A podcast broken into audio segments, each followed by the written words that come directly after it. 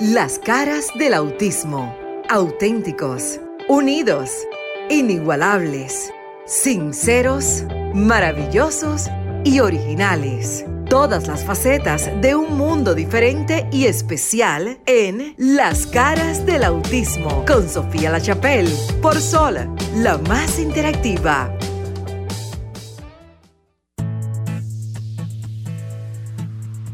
¿Qué tal? ¿Qué tal? 7 de la noche, 6 de la noche en Estados Unidos y otras áreas. Bienvenidos al programa Las Caras del Autismo. Estoy transmitiendo también en vivo por Instagram, así que si usted está en Instagram y quiere participar de la conversación en vivo a través de www.solfm.com, es nuestro programa de radio Las Caras del Autismo vaya al Instagram donde usted me está viendo en vivo, vaya hacia el frente, vaya al Facebook, busque el número de teléfono desde cualquier parte del mundo. Puede participar en la conversación, es el 1-833-610-1065.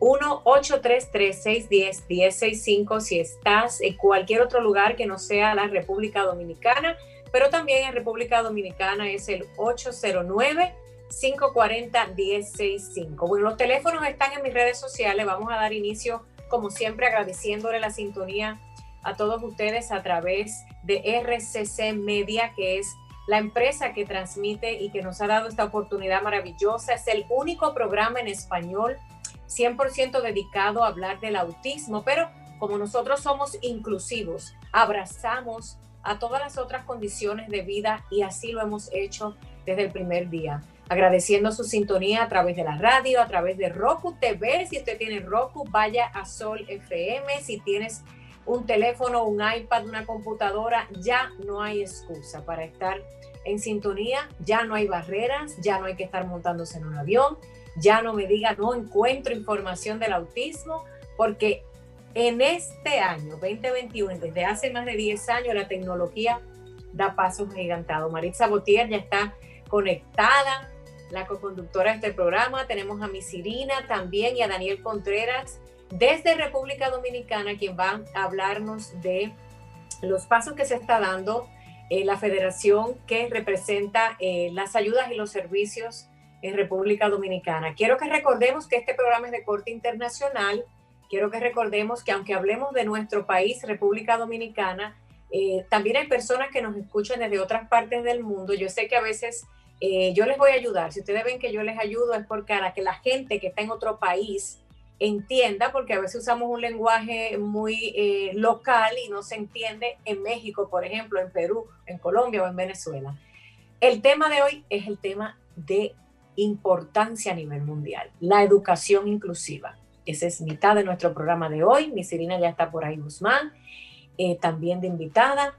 Y también vamos a hablar de los derechos, de los derechos de las personas yo tengo que a veces decir discapacidad, que ustedes saben y eh, siempre lo digo, no me gusta decirlo, pero es que hay una ley, la ley en el mundo entero se conoce como la ley de discapacidad, entonces son las personas con capacidades diferentes. Vamos a hablar con el señor Daniel. Mi Sirina, yo te voy a pedir que con mucha paciencia y cariño, como siempre lo has hecho, me permitas hablar y Maritza va a entrevistar al señor Daniel, hacerle preguntas en relación a qué espera la Fundación eh, ¿qué esperan ellos en República Dominicana con un nuevo gobierno para que se cumpla? Que ya hay cosas que están pendientes, ya lo hemos tenido en el programa.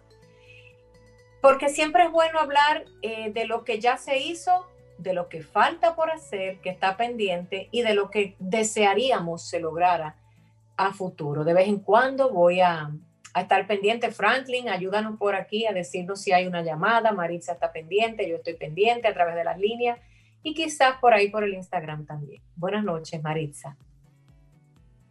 Buenas noches, Sofía, ¿cómo estás? Buenas noches a todo nuestro público, a nuestros invitados, que como cada sábado tenemos la oportunidad de, gracias a Dios, de llegar a través de toda la plataforma que tenemos ahora, eh, en estos nuevos tiempos, y que eh, estamos aquí para dar apoyo y dar continuidad al legado, yo entiendo que el Señor no, no ha dado, que es brindarle oportunidad a esas personas que no pueden y no tienen la oportunidad, igual que nosotras, de tener ese acceso a la información y que nosotras estamos obligadas entonces a transmitir dicha información. Buenas noches para todos. A ver, Maritza, me encantaría que le preguntaras a Daniel, ya que tú eres abogado, ya que tú estás trabajando ya muy de lleno con eh, el CONADIS y otras entidades en nuestro país para llevar a cabo eh, eh, proyectos que están pendientes Creo que el señor Daniel no nos escucha, pero bueno, mientras pueda quitar su micrófono, se lo vamos a agradecer. Bueno, vamos a hablar con Miguirina entonces, en lo que el señor Daniel le quita el, mudo a su micrófono. Ahí está. ya, ya está activo. Sí. Adelante. señor Daniel, ¿cómo está usted? Muy bien, gracias a Dios. Sería bueno que eh, antes que nada nos dijera cuál es su fundación para aquellas personas que nos sintonizan y no saben entonces, saber que usted está ahí para apoyarnos a todos. Sí, soy el secretario general de FENADIT, que es la Federación Nacional de Discapacidad, y soy el presidente de la Fundación por los Derechos de las Personas con Discapacidad. Wow, tiene una, un gran compromiso. sí, tiene un gran compromiso. Daniel, como todos tenemos expectativas ahora con el nuevo presidente que tiene Conadis, estamos a la espera ya del director general. ¿Qué esperan ustedes sobre estas nuevas funciones o sobre estas nuevas obligaciones que están, pero que deben salir a funcionar? ¿Qué esperan ustedes como fundación? Bien, nosotros esperamos que el Estado, el gobierno, le brinde apoyo a las personas con discapacidad, ya que somos de los sectores, del sector de los sectores más vulnerables que existen en nuestro país. Este, pero no apoyo desde una óptica paternalista, asistencialista, sino más bien dando cumplimiento a lo que está estipulado en la ley 5-13, que es la ley sobre discapacidad. Sí, para aquellas personas que no conocen la ley, esa es la ley dictada para promover, regular, pero sobre todo proteger a las familias con discapacidad. en el caso de, ustedes que tienen, digamos, un presidente de la mano, que es una persona actual, el actual presidente de CONADIS, que es una persona, digamos, que también ha forjado y se ha fajado para las personas con... A mí no me gusta tampoco el concepto de discapacidad, pero mundialmente se conoce como discapacidad. Yo siempre suelo decir personas especiales. ¿Entienden ustedes que esta persona sí ahora podemos hacer el trabajo conjuntamente con todas las fundaciones? Sí, definitivamente, definitivamente. Este, la federación tuvo un letargo por una mala administración que hubo. Pero con este nuevo presidente que tenemos, licenciado Ángel Espinal, pues se ha coaccionado todas las instituciones la federación agrupa 58 instituciones de personas con discapacidad, eh, de todas las discapacidades, sordo, sordomudos, ciegos, físico-motores, en fin. Quería preguntarle, señor Daniel, ¿el autismo ya está incluida en alguna de las muchas fundaciones? Porque aunque solamente se conocen cinco o seis, yo misma tengo conocimiento que hay por lo menos 10 fundaciones en el país. ¿Ya se han acercado a ustedes? ¿Ya forman parte de FENADI o están en ese proceso? Eh, hasta ahora mismo no, no forman parte de FENADI. Es posible que estén en el proceso, desconozco eso. Porque como tú sabrás, el autismo es una discapacidad, pero una discapacidad especial ya. Pero sería interesante y qué bueno que hablamos de esto, que es importante y me gustaría hacerle eh, que ustedes, que ustedes como entidad, ¿verdad? Que tienen tantos años, estamos hablando, señores, en República Dominicana, pero sería bueno que se aplique a otros países porque sé que sucede en otros países latinoamericanos. Sería bueno que de ustedes también viniese un acercamiento, porque mire, yo le puedo asegurar, y no porque me lo dijeron, sino porque he participado en múltiples reuniones con múltiples y variadas fundaciones de autismo desde el año 2014, o sea, llevamos 30 años y han ido creciendo y se han ido abierto, abriendo otras.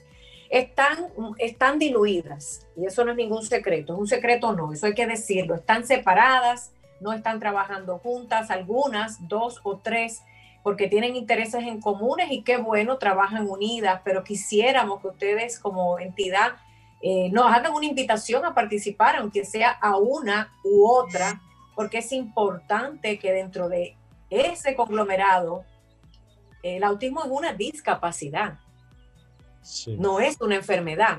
Ahora bien, si lo quieren ver en el contexto legal, lo es, entonces por lo cual podría tener cabida dentro de la institución y lo necesitamos. ¿Sabe por qué lo necesitamos? Porque sería bueno crear una armonía. Y le voy a decir también por qué.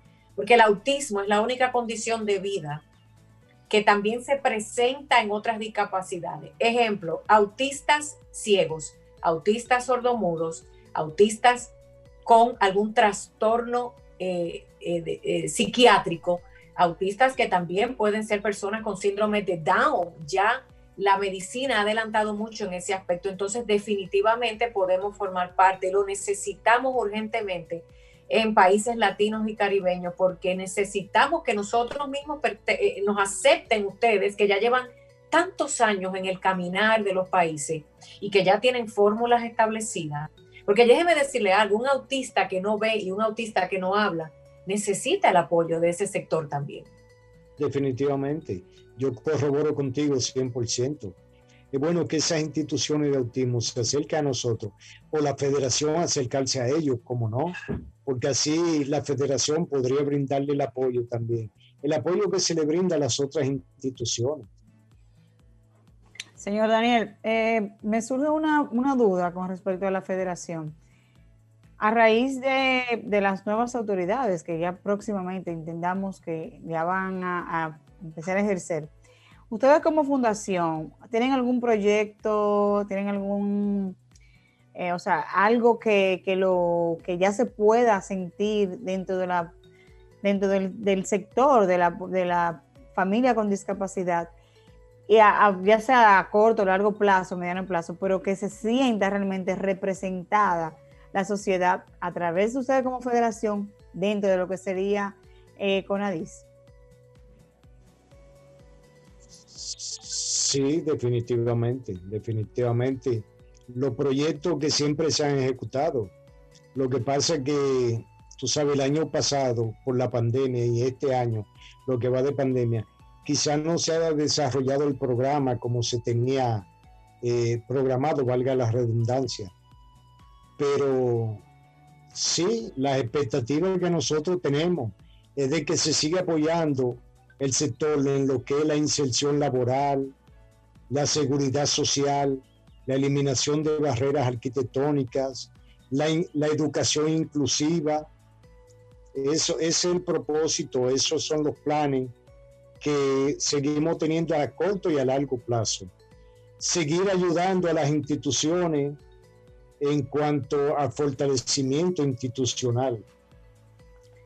Le hago la salvedad porque la misma ley de la ley de discapacidad también incluye eh, facilidades, digamos, para vivienda, para vehículos, para esas personas que no tienen. Sin embargo, eh, yo, o sea, hasta donde he podido ver, entiendo que son ustedes como federación que deben hacer la exigencia, pero siempre se basa, claro, la salud, la, el seguro de vida, tanto la educación, es principal.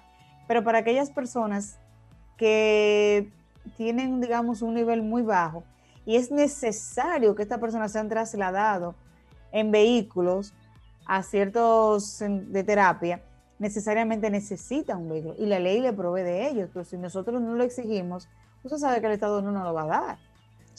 pero es como entidad que hay que hacer esa exigencia.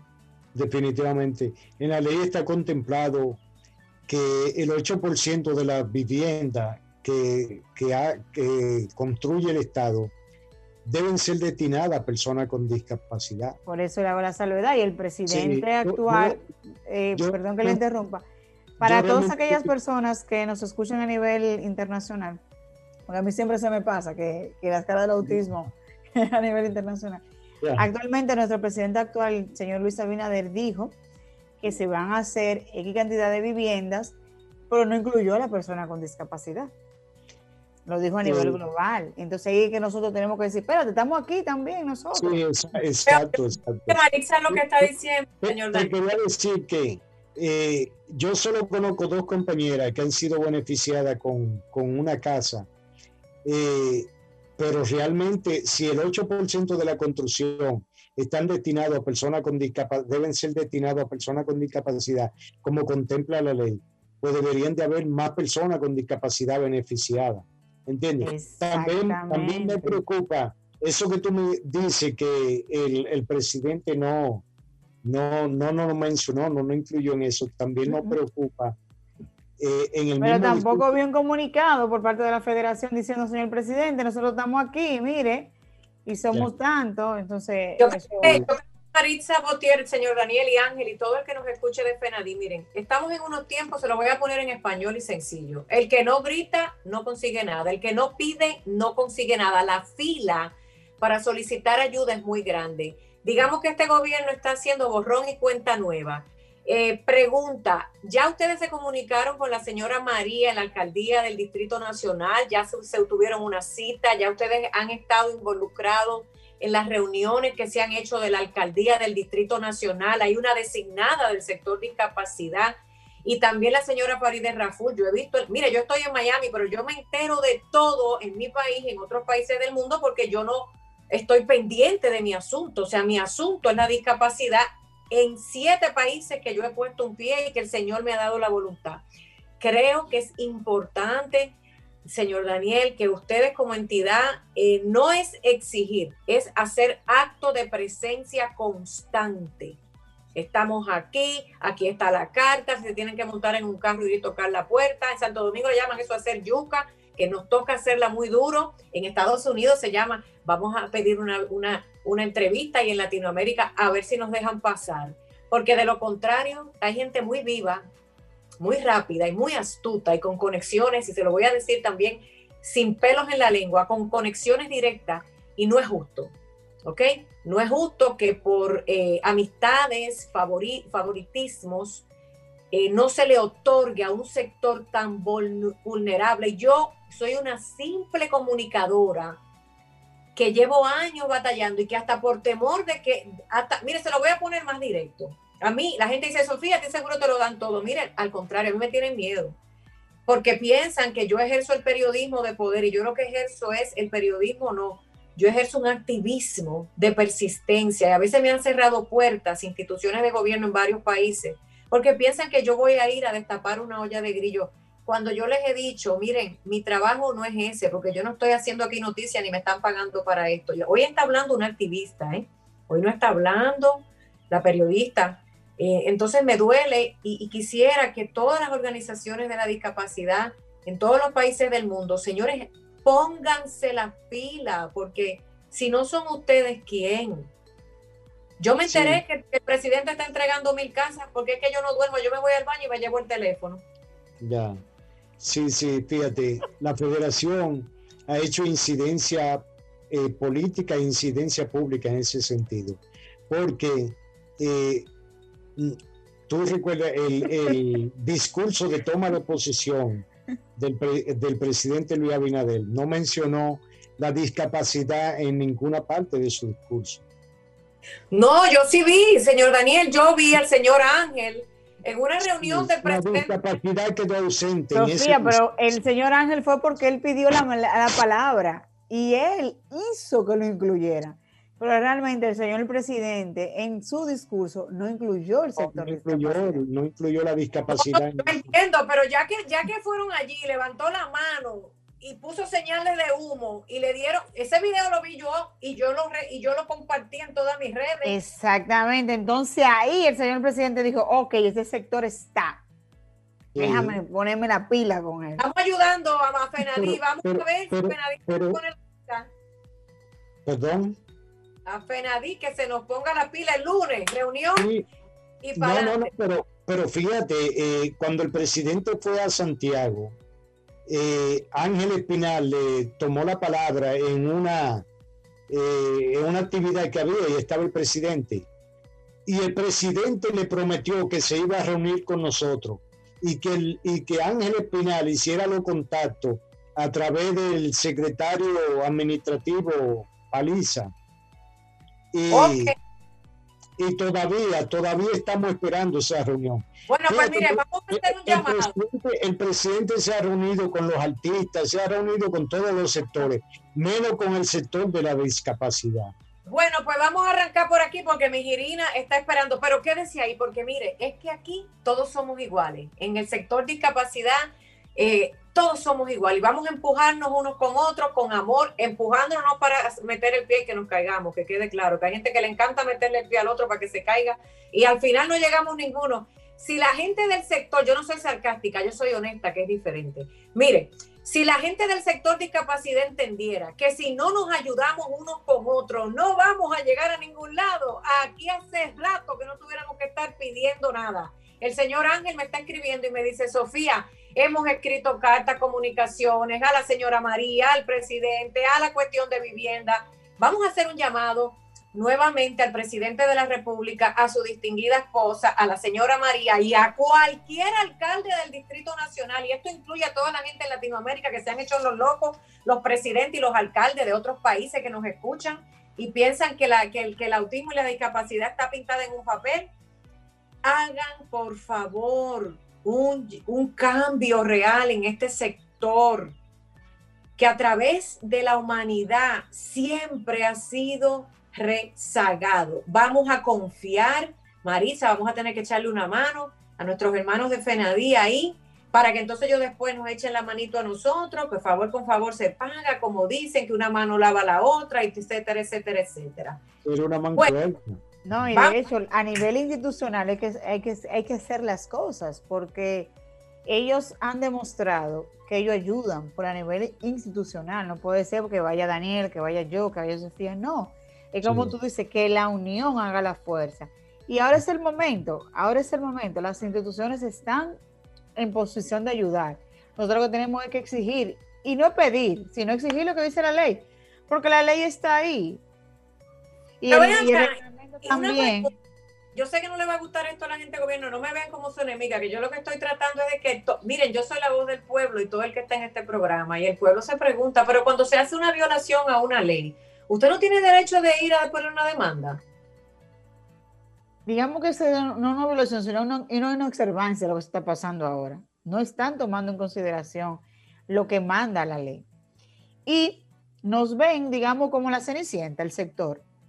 No, aquí nadie es una cenicienta. Miren, vamos, vamos a exigir respeto. lo que hay exactamente, lo que tenemos que unir. Mira, déjame, déjame poner las líneas calientes, porque ya esto parece un funeral. 1809-540-1065 y 1-833-610-1065. Miren, yo les voy a decir una cosa. Gobernadores, presidentes, alcaldes, gente de poder, gente que antes no tenía poder, ahora lo tiene como le dé la gana de llamarse usted. Debería darle vergüenza irse a la cama. Es que todos los sábados tengo que ponerme un poco intensa. Debe darle vergüenza irse a la cama y no recordar si usted tiene un trabajo que lo ha llevado porque el pueblo así lo decidió y usted no decir en un cotejo, en un listado, qué me falta por incluir. Es tan obvio el sector discapacidad en los países que da vergüenza que tengamos que estar pidiendo favores, porque mire, si mañana Dios no lo quiera, el hijo de un alcalde, de un presidente o de un gobernador le nace con una condición de discapacidad, entonces sí, le, sí entienden la necesidad.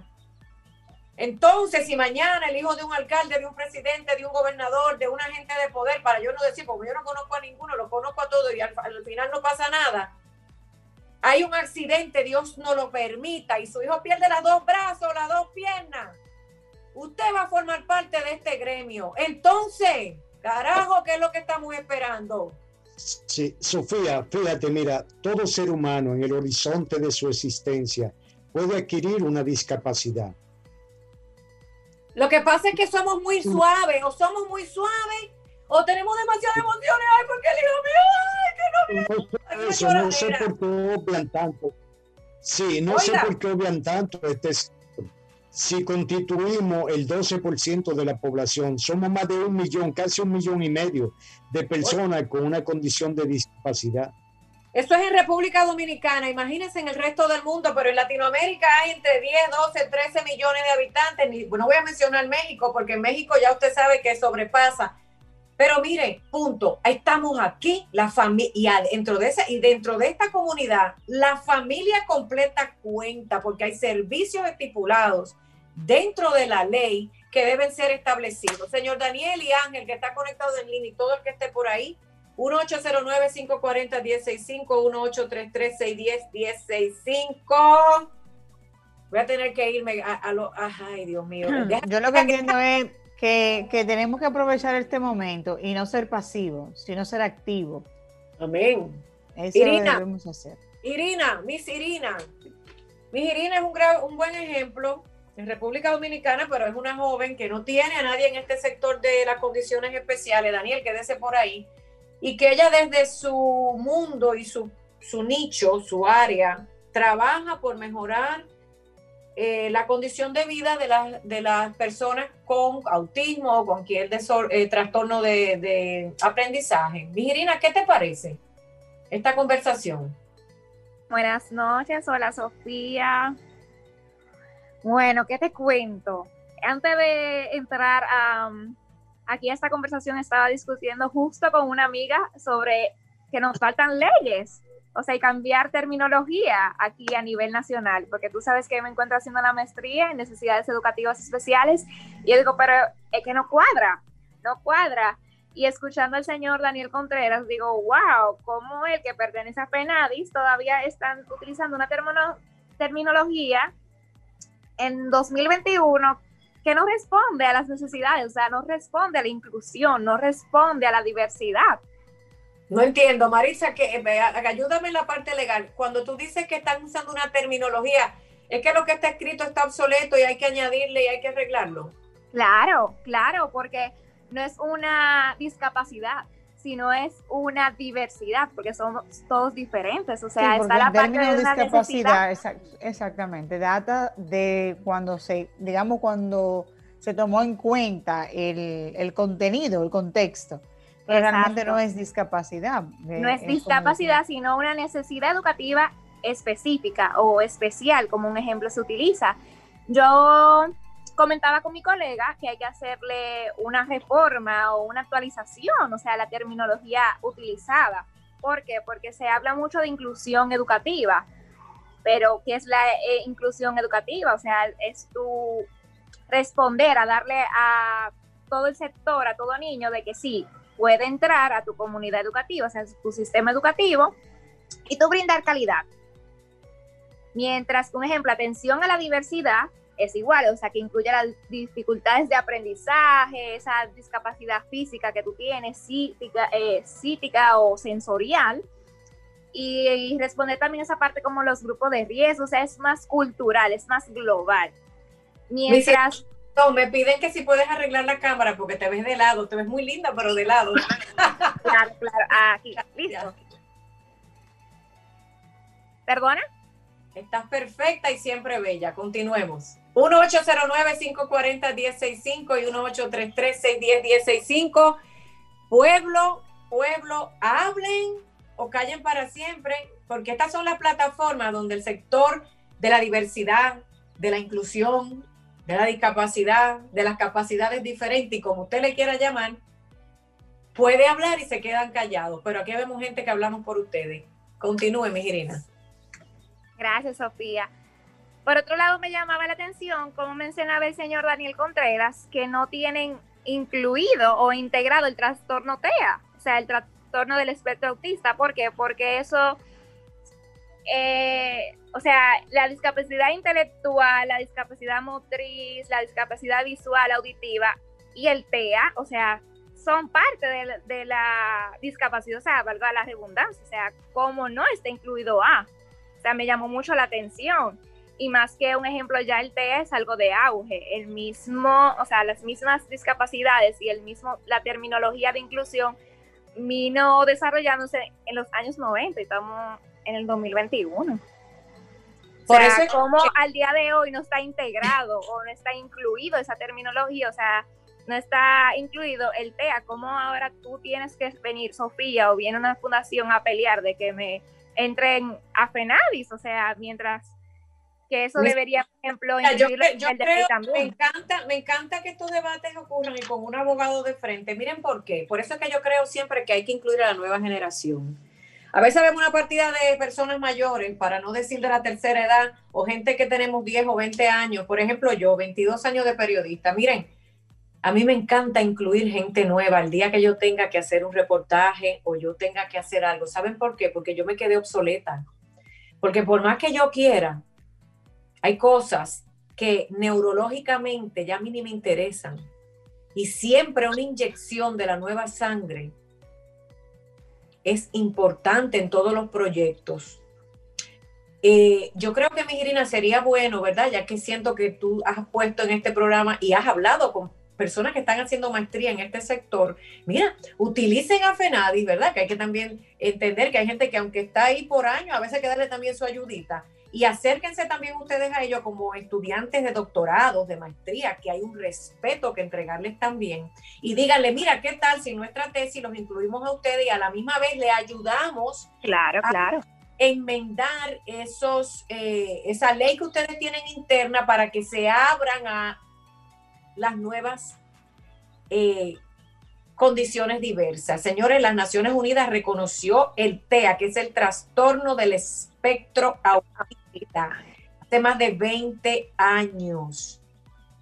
Entonces, oiga bien, el país que tenga instituciones como FENADI, como CONADI o como usted le quiera llamar, que son todas las que agrupan los gremios, si no están incluidas, no están cumpliendo tampoco con la ley.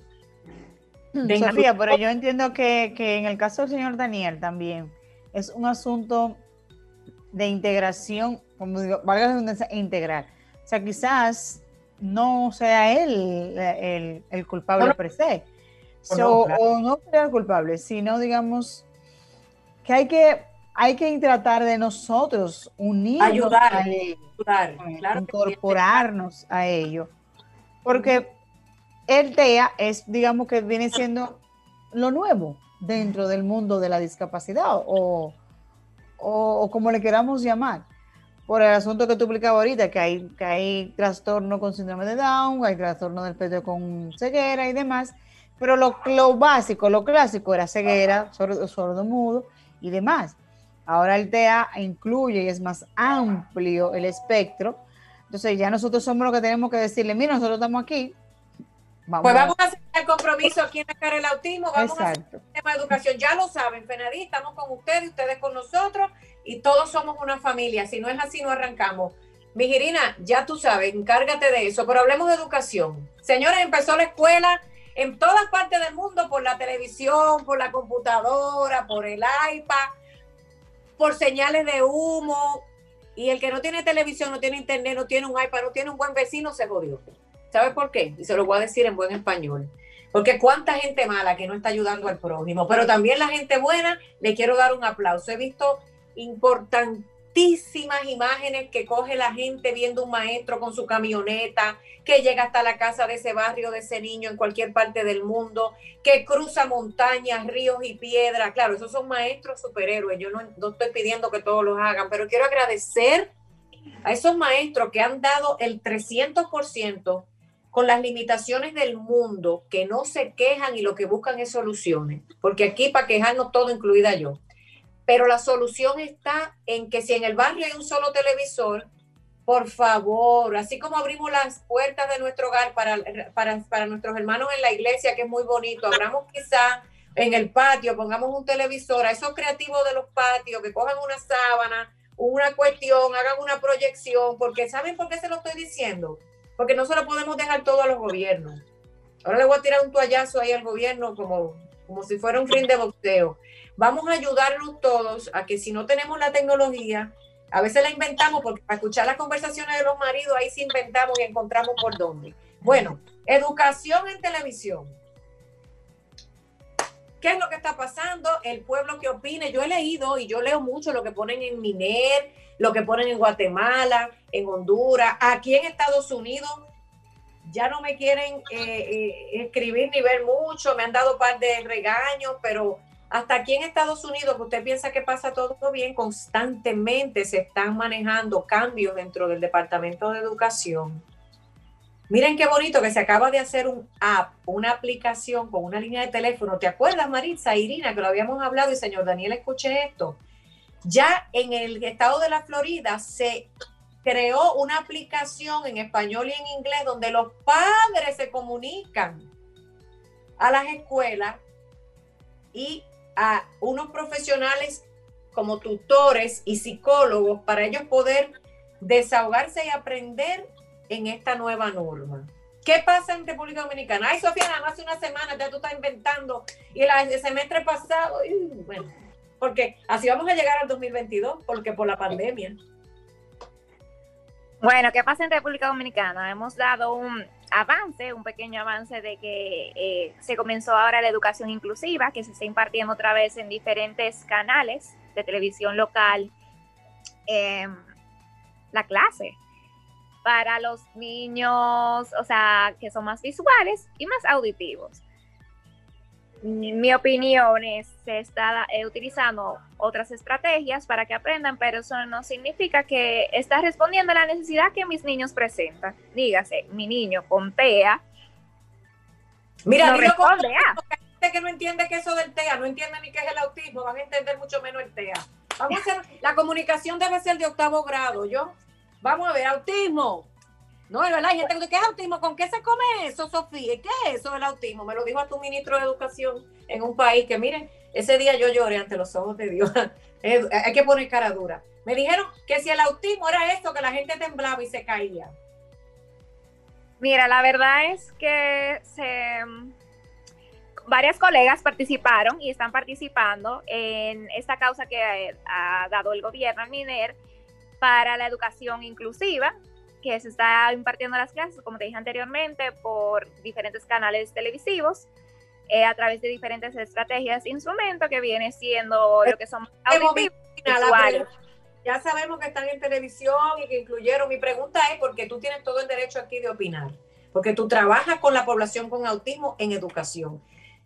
¿Qué podemos hacer para ayudar al Departamento de Educación a que sea más productiva esas clases? Porque ya no lo vamos a criticar, porque imagínate, si no vamos a estar todos en el mismo bote. ¿Qué tú crees que se puede hacer? Vamos a dar consejos prácticos. El señor Daniel nos está escuchando, si tiene alguna idea, porque también ellos participan en esa nueva norma de educación inclusiva. Vamos a dar como ideas. Esto es una mesa consultora. Aunque no nos inviten a través de la tecnología, aquí estamos. Y si nos invitan, que estamos bien ahí y hemos participado, siempre vamos a estar para ustedes, gobierno, para ayudarles. Cuéntame, ¿qué tú harías? Bueno, yo haría eh, conocer en profundidad, o sea, al alumnado, a esas personas con necesidades educativas específicas, me apoyo de docentes, de, personal capacitado, de terapeuta, fisioterapeuta, psicólogo, demás, que me diga, ah, mira, ellos aprenden así, o sea, en cucharita tú sabes, buen dominicano, para poder aplatanar y que sea algo efectivo. Eso es uno. O sea, me junto con un reguero de educadores, de psicólogos, de personas que saben en el área. Porque como dicen, cuando tú estás enfermo, tú vas al doctor. O sea, busca pero, pero yo que realmente sabe. una pregunta. Ah, Sofía, una pregunta. En el Departamento de Educación, y esto aplica a República Dominicana y otros países, yo sé que se están, que están haciendo reuniones, aunque sean rápidas y a todo vapor, porque hay que cumplir con un requisito. Pero yo creo que sería bueno hacerle un llamado a ellos también a que esa mesa consultiva la abran más. La abran un poquitito más. Porque... Pero mira, la verdad, y perdóname por interrumpirte, Sofía, la verdad también aquí el campo educativo es muy pequeño. O sea, el círculo educativo que tiene información y acceso a un ejemplo directo con el ministerio para dar su opinión es muy pequeño. O sea, son la misma persona que tiene su contacto y dicen, ah, te llamo a ti y yo sé que tú me vas a resolver y me va a decir X, Y y lo que yo quiero em, escuchar. O la respuesta no dan un ejemplo, esa apertura a, como muy bien tú decías, esa nueva sangre que nos interesa dar nuestro granito de arena y que notamos quemando la pestaña, estudiando, a decir, mira, a mí me interesa solucionar esto, estoy así por esto, esto y esto, y no porque yo soy hija de fulano y me engano y quiero ganar aquí, un Aquí viene, aquí viene lo que a escuchar, hagamos algo. Este señor, señor Daniel Contreras y señor Ángel que nos escucha, ustedes han participado en el proceso, escucha esto, es una institución, Fenadi, quieran o no. Señor Daniel Contreras o Ángel, que lo estoy viendo por aquí por el teléfono. ¿Han ustedes participado en la elaboración de los cuadernillos y en el programa de televisión a nivel de producción? Porque que yo sepa coger una cámara de televisión, editar, me veo bonito en cámara, tengo buena dicción, soy maestro regular, no significa que el mensaje que le estoy llevando a la población de educación especial es el correcto, porque no es cine que estamos haciendo ni una novela. Penadí, ustedes han participado en, el, en la planificación, elaboración, conducción del sector discapacidad o educación inclusiva especial. Quiera Dios que no se me haya ido de línea, sino Ángel. Dígame usted. Eh, dice el señor Ángel Espinal, presidente de FENADI, no, el ministro hizo una actividad y no nos invitó. Ay, Dios mío. Yo no sé, yo, yo no sé, yo creo que al final uno se, uno se cansa de hacer las cosas de buena fe y después dicen que por qué uno hace los escándalos. FENADI no ha participado en ninguna reunión. Señor Ángel, vuelva y escríbame. Daniel, dígalo usted. Maritza Botier toma nota para el CONADIS.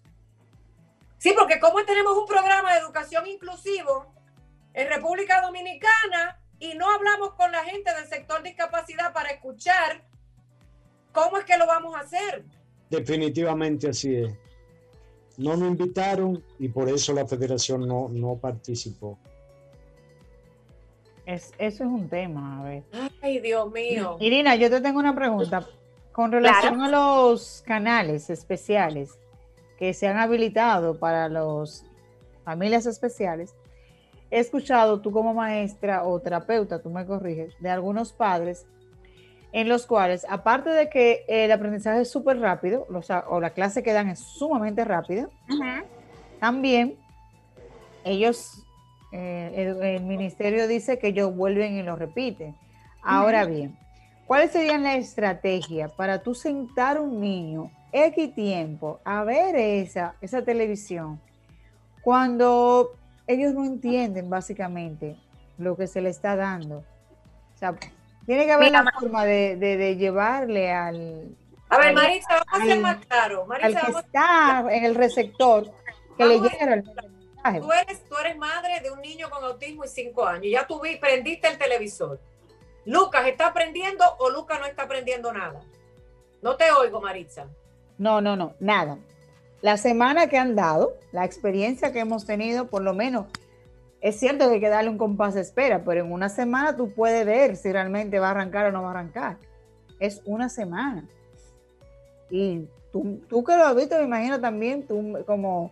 sí, yo lo, que pasa es que no quiero que digan esta que no vive aquí, porque yo sí vivo en República Dominicana. Vivo con el ojo más puesto que mucha gente que está allí que se hacen los ciegos y los, hay que hay que o sea yo no sé cómo, cómo se puede hacer ustedes los terapeutas que son los, los que crean los proyectos. Pero para nosotros los padres es es decir, un nada. Mira, Maritza, por eso es un ejemplo, anteriormente le comentaba a Sofía que primero para llegar a cabo ese plan de educación inclusiva a través de, de la televisión, primero tienen que conocer en profundidad, o sea, a esos niños con necesidades educativas especiales, saber qué contenidos esenciales ellos necesitan, saber qué variedad de estrategias y medios educativos se pueden utilizar para llegar a ellos. Entonces, yo, entiendo que no, se estudió, nada de eso para llevar a cabo así, no simplemente decir, ah, mira, estamos haciendo, respondiendo a una necesidad que realmente no me está respondiendo, porque es la realidad como muy bien lo está viendo. Vamos a decirlo como estamos tapando un hoyo. Mira, yo soy productora de televisión. Te lo voy a poner tan sencillo como esto. Yo soy productora de televisión porque en Estados Unidos usted no puede hacer un reporte para televisión si usted no sabe los ángulos de la cámara, si usted no sabe editar, si usted no sabe escribir. Pero también yo soy maestra de educación especial, pero también yo he hablado con un millón quinientas mil especialistas en autismo y en otras condiciones diversas. Hacer televisión para educación especial es clase aparte. Así es. Entonces, yo entiendo que el pueblo exige, saquen algo, pero señores, plan B urgente. No, no solo eso, yo creo que también lo tomaron en cuenta, eh, Sofía, que realmente para dar una respuesta significativa a la inclusión educativa, tú tienes que tener una, un PT, que es una pedagogía terapéutica, es el terapeuta, un AL, que es la audición del lenguaje, el fisioterapeuta, el, auxiliar, un ejemplo técnico educativo. O sea, todo lo que responde a cuando tú le estás dando clase a un niño con necesidad educativa especial, ¿entiendes? en el caso solamente yo como docente que esté inmersa, que le voy a dar una clase de ah, normal del sistema digestivo, como un ejemplo vi una. Es lo que yo te iba a decir. En el caso, por ejemplo, porque hay dos canales. En el caso del canal de, del autismo, como el autismo es tan amplio, el, el mismo espectro, no, no, no, necesariamente es el maestro, también tiene que estar al lado del terapeuta para que los padres puedan entender la dinámica, la técnica y puedan aplicarlo en las casas. Así es. Porque es que es muy, muy difícil para un padre que no esté educado entender lo que se le está diciendo. Entonces, necesariamente tenemos que ser vocero de que eso debe cambiar, eso no puede seguir. Mira, Maritza, la verdad es que aunque el padre... Ok, miren, permítame, algo. En la misma red del Ministerio de Educación, el INAC CB21, buenos días. Deben buscar la manera de que ese contenido de los maestros den continuidad y que se envíe contenido también para cada estudiante. Pierden el tiempo con los anuncios a la vez los maestros van muy rápido y no estamos aprendiendo. Y por ahí para abajo 1500 cosas. Miren, no es crítica, porque mire, mira señora Lucía Vázquez, usted sabe que usted sabe quién soy yo, quién es Maritza y quién es mucha gente. Señor Roberto Fulcal, yo he llamado 500 veces a su oficina, no porque yo quiera nada, sino porque me interesa la educación a nivel global. Pero vamos a suponer que a usted no le interesa reunirse más conmigo. Pero miren, nuestro país tiene demasiada gente, como el señor Daniel Contreras, Ángel, todo Fenadí, Mijirina Guzmán, que representa una nueva generación que están deseosos de trabajar y colaborar. Abran el círculo. Abran el círculo de favoritismo, de temores, de que cuando yo estuve y tú no me ayudaste, ahora me voy a vengar, porque esa es la palabra. Al final es el pueblo. Señores, necesitamos un ente que fiscalice lo que están haciendo los organismos. Porque una de las, ahora mismo estamos en el país, y qué pena que este programa tiene dos horas nada más. Ahora mismo estamos en el país viendo un caso de obedrecho, un caso de corrupción, pero es que hay más corrupción a veces dentro del mismo, los mismos departamentos y, organizaciones del sector llamado diversidad y discapacidad, y nadie le presta atención ahí. ¿Quién está fiscalizando lo que está haciendo el Ministerio de Educación? ¿Quién está fiscalizando lo que está haciendo el CONADI? ¿Quién? ¿Ah? Padre y madre. ¿Y ustedes que están pintados en la pared en su casa? váyanse a las oficinas. Y no con una pancarta y hacer bulla, que eso no funciona. Cojan tiempo. También deje la excusa de que usted no tiene tiempo porque ese muchacho le ocupa mucho tiempo y ofrezca su ayuda. Y si le niegan la, que usted pueda ayudar, entonces diga, yo fui y no me hicieron caso. Yo quise ayudar y no me lo permitieron. Abran el círculo, porque el pueblo es el que sufre las consecuencias.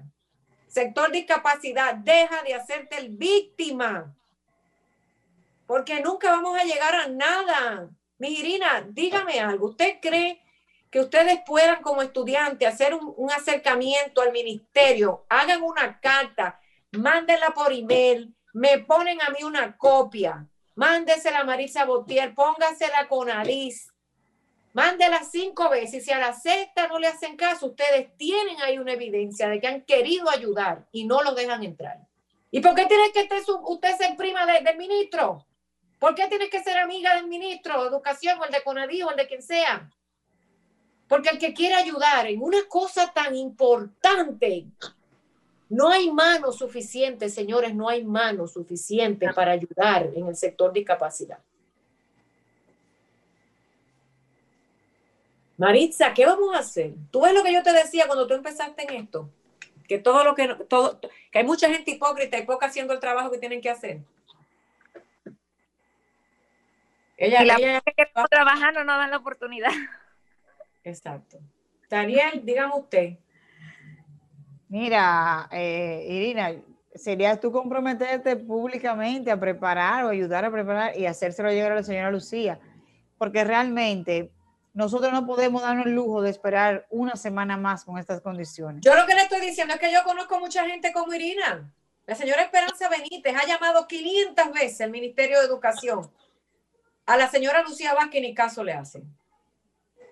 Entre otra gente, no me hagan sacar el prontuario. Yo misma, más, yo les voy a decir aquí, existe un programa, Pueblo Dominicano, Pueblo de Latinoamérica. Existen dos programas, uno en Estados Unidos y uno en México, avalado, avalado por todas las certificaciones del mundo en educación inclusiva.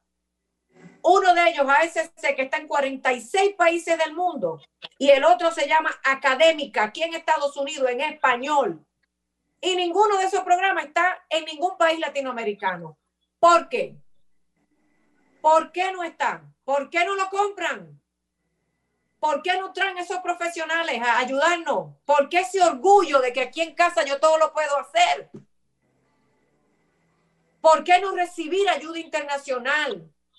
Porque hay dinero en esos ministerios para gastar dinero, para comprar currículos escolares que funcionen, para atraer verdadera gente que no un asesor, que lo que está es de asesor, asesor como un asesorio decorativo, cobrando un sueldo sin hacer nada.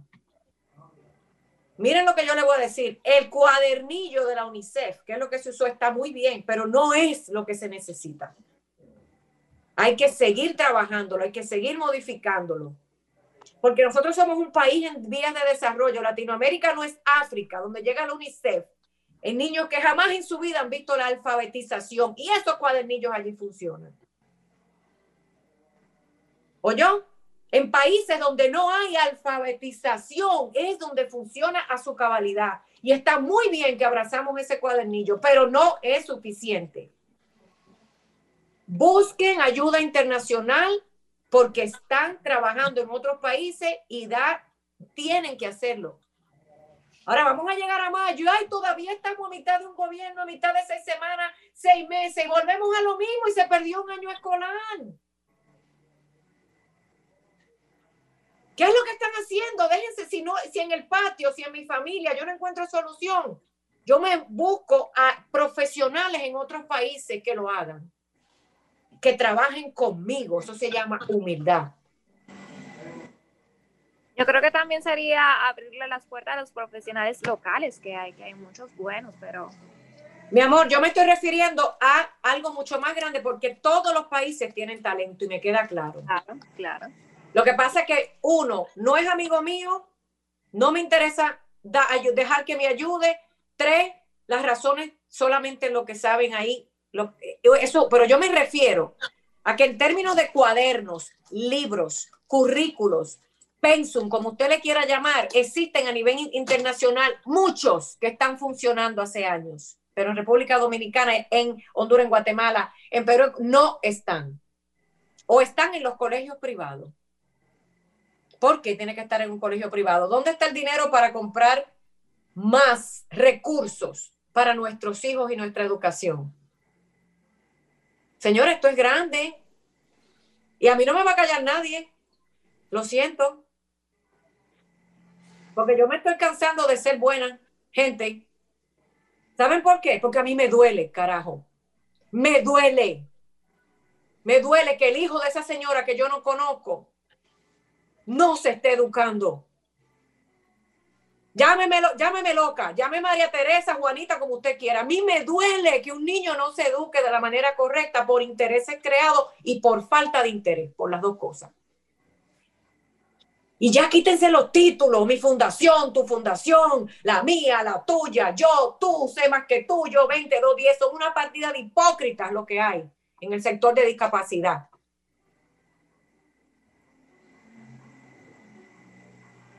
Están los que ayudan, ok, bravo, un aplauso, pero no es suficiente.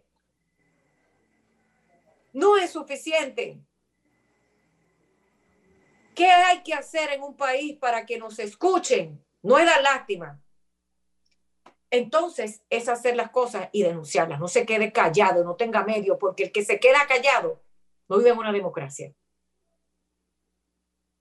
Y yo te voy a, otro algo más peligroso. Hay gente que por la razón que sea le están haciendo un favor. Pero yo le voy a decir algo. Ese favor se le puede acabar en dos, tres o cuatro años cuando se acabe ese gobierno. Y vuelve usted a ser parte del pueblo. Hay gente que vende su alma al diablo por un favor, por un momento de desesperación, por un momento de necesidad. Pero la vida sigue No abogue solamente por su hijo, no abogue solamente por su familiar con condición, abogue por todos por igual.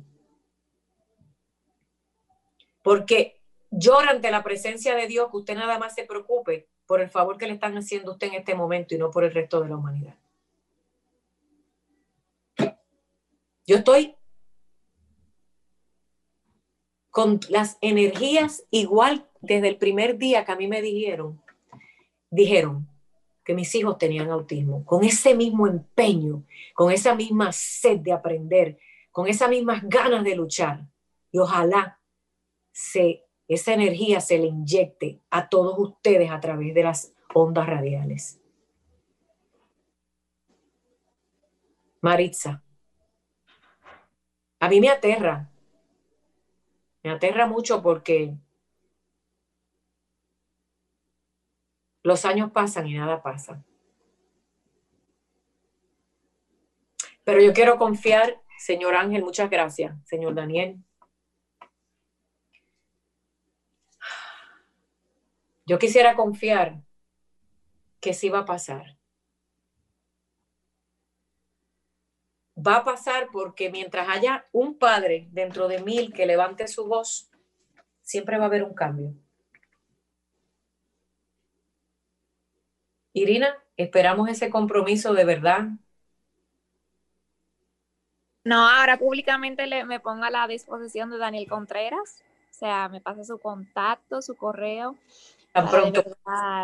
tan pronto puede y se acabe ahora el programa para ver en cómo le podemos ayudar, a, sobre todo incluir al TEA y, darle forma, esa terminología, porque la inclusión es eso, educación para todos, oportunidades para todos y que nadie quede excluido ni integrado, porque el que está integrado no tiene voz. Muchas gracias, muchísimas gracias, el Ángel, todo el mundo en FENADI, gracias a todos, pero a la misma vez no es suficiente lo que estamos haciendo. Me perdonan, no es suficiente, nunca será suficiente trabajar por el sector discapacidad. Maritza, despide el programa. Bueno, como cada sábado, agradecerle a todos eh, esta oportunidad. Nos vemos Dios mediante el próximo sábado. Irina, tenemos un compromiso, señor Daniel, Sofía. No nos podemos rendir. Así mismo, gracias a la a RCC Media, Franklin, a todos ustedes. Y será hasta una próxima entrega en las caras del autismo. Que Dios nos ayude y nos bendiga. Amén. Gracias. Mantente conectado a nuestro programa en las redes sociales. Búscanos y síguenos en Facebook, Instagram y YouTube como Sofía La Chapelle TV. Las caras del autismo por Sol, la más interactiva.